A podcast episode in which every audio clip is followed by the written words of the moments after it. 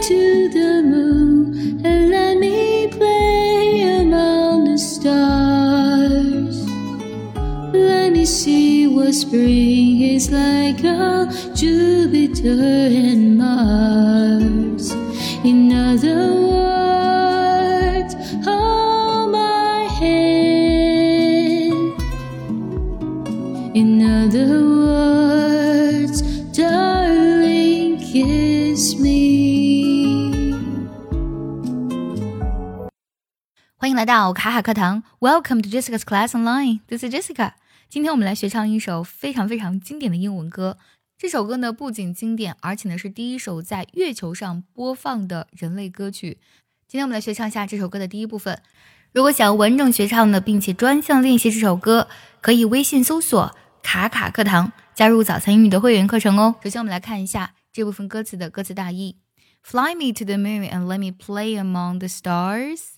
让我飞向月球吧，并且呢，在群星之间嬉戏玩耍。Let me see what spring is like。让我看看春天是怎么样的。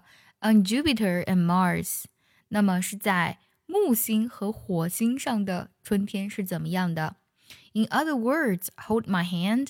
In other words，指的是换一种说法，换言之的意思。也就是说呢，换言之，请握紧我的手。In other words，darling, kiss me。换句话说，就是亲爱的，来亲亲我吧。好，接下来我们来看一下这段歌词的发音技巧。来看一下第一句：Fly me to the moon and let me play among the stars。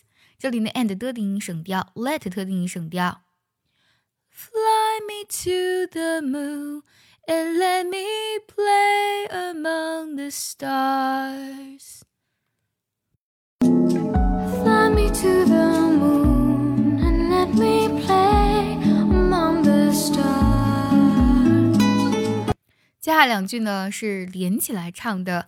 Let me see what spring is like on Jupiter and Mars。这里呢，let 特定要省掉，what 特定要省掉，like on 连读一下，然后呢，紧接着 Jupiter。and Mars 当中的 and 的音呢也要省掉。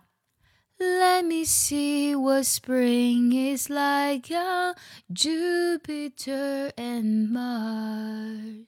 Let me see what spring is like on Jupiter and Mars. 接下来，in other words，原唱当中呢是将 in other 连唱成了 in other，连读一下，然后后的的音省掉。In other words,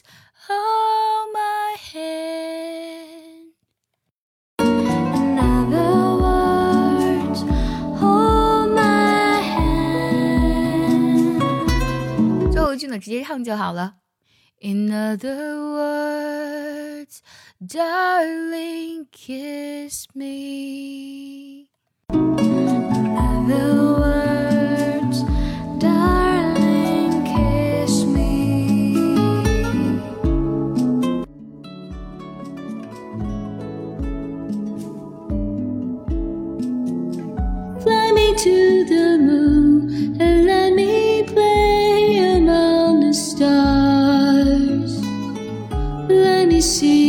spring is like a Jupiter and Mars.